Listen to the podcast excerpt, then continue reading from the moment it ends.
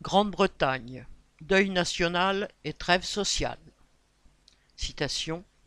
Suite à l'annonce de la très triste nouvelle du décès de la reine, par respect pour sa famille et pour les services qu'elle a rendus au pays, le syndicat a décidé d'annuler la grève prévue demain.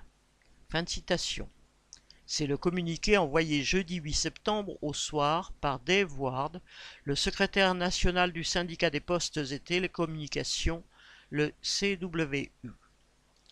Au même moment, Mike Lynch, le secrétaire national du syndicat du transport, écrivait Le RMT se joint à la nation tout entière pour rendre hommage à la reine Élisabeth. La grève du rail prévue les 15 et 17 septembre est suspendue. Nous exprimons nos condoléances les plus sincères à sa famille, à ses amis et au pays. Il y a là de quoi attrister bien des postiers et cheminots qui par dizaines de millions fait grève cet été pour des hausses de salaire et se réjouissait à l'avance de se manifester à nouveau. Mais ces messages sont révélateurs de la fonction de la monarchie. Au nom de la sacro-sainte unité nationale, entre guillemets, les travailleurs sont priés de se taire, comme si pendant les dix jours de deuil officiel les capitalistes allaient cesser, eux, de mener la lutte de classe. Ces communiqués sont aussi et surtout révélateurs de la nature profonde des appareils syndicaux et de leurs dirigeants. S'ils peuvent à l'occasion se montrer combatifs, ils sont aussi très respectueux du système.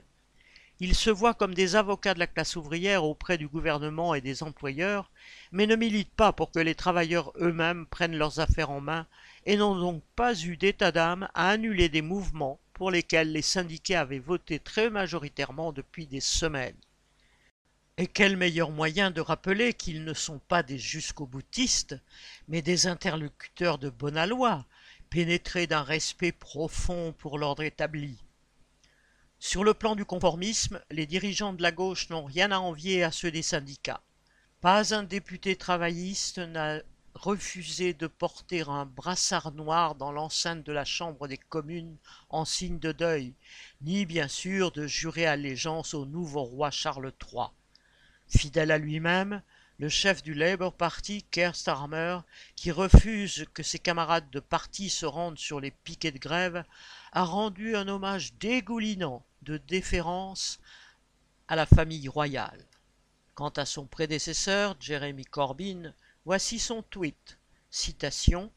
J'aimais beaucoup parler famille, jardinage et confiture avec elle. Qu'elle repose en paix. Que voilà l'incarnation d'une gauche radicale, entre guillemets.